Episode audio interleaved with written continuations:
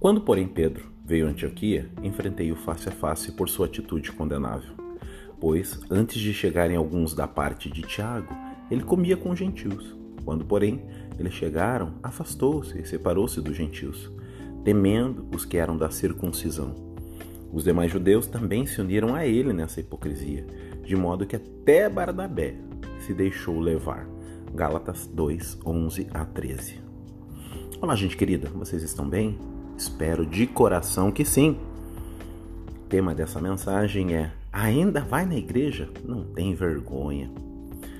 A vida cristã é uma oportunidade de lapidação constante. Algumas vezes tive a oportunidade de afirmar à minha congregação de fé que creio que este é o justamente o motivo pelo qual o Senhor não nos recolhe aos céus imediatamente após a conversão, visando nos oportunizar a lapidação mútua, comunhão, momentos de romper arestas.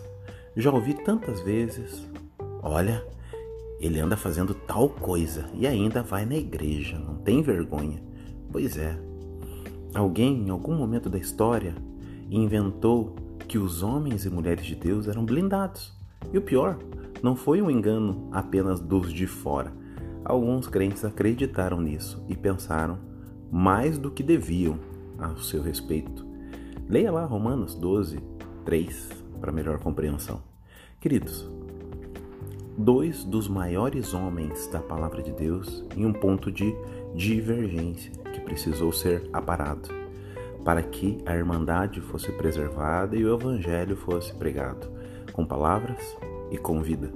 Ambos certamente saíram dessa experiência amadurecidos. Saiba que o Senhor permitiu que este registro fosse feito para que você possa entender. Somos falhos, carecemos da graça do Senhor sobre as nossas vidas. A Igreja de Jesus não é um lugar de super santos, mas sim lugar de pecadores que reconhecem seus pecados e o quanto são miseráveis e que carecem de um Salvador. Simples assim.